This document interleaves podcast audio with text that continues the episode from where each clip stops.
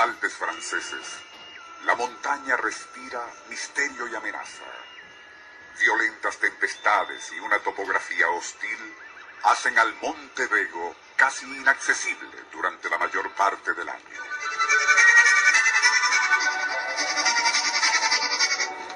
Por entre sus paredes rocosas, bandadas de cuervos aletean, como advirtiendo con sus chillidos que no admiten intrusos, y ello dio pie desde épocas remotas a la creencia de que en esa montaña siniestra, como también se le conoce, existe uno de los trece portales que conducen al infierno.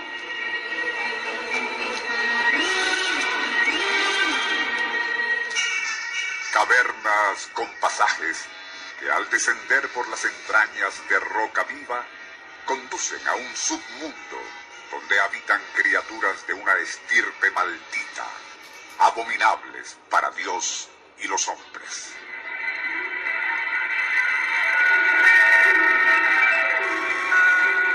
Nuestro insólito universo.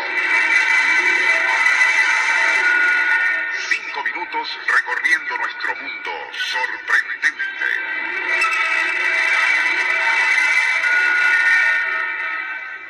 Pero, ¿a quién le podría interesar un lugar tan inhóspito y siniestro como ese Monte Vego?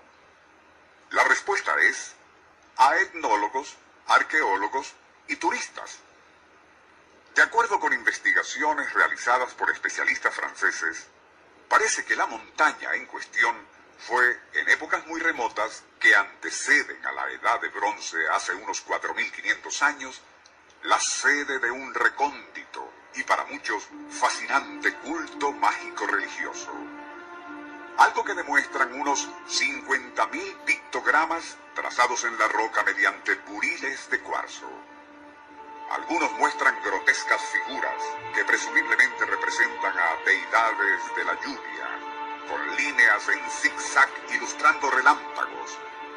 Entre esos trazos, una imagen femenina de abultado vientre y senos parece aguardar a que la fertilicen desde lo alto.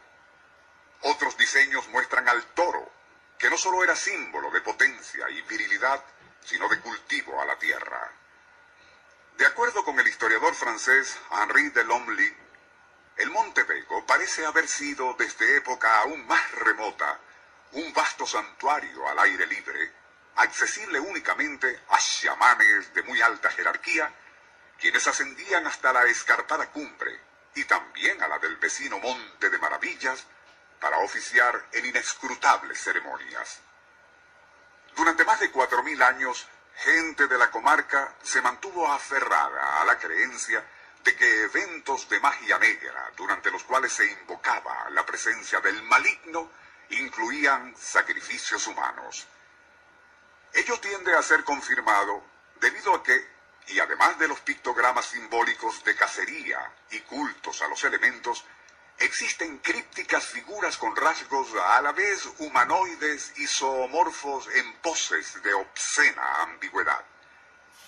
Desde las últimas tres décadas del siglo XX, y debido a la publicidad que se dio a los hallazgos tanto del propio Monte Vego como del vecino Pico del Diablo, la zona es muy visitada por turistas y cultores del esoterismo New Age.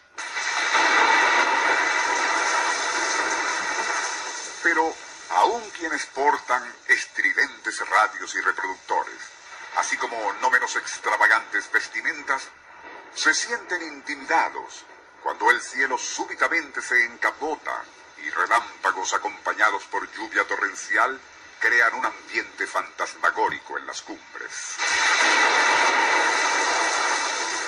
Esos fulgores, al destacar el tinte verdoso del líquen adherido a la roca, casi de inmediato hacen que desaparezcan siglos de civilización y el paisaje vuelve a ser desolado, siniestro y amenazador.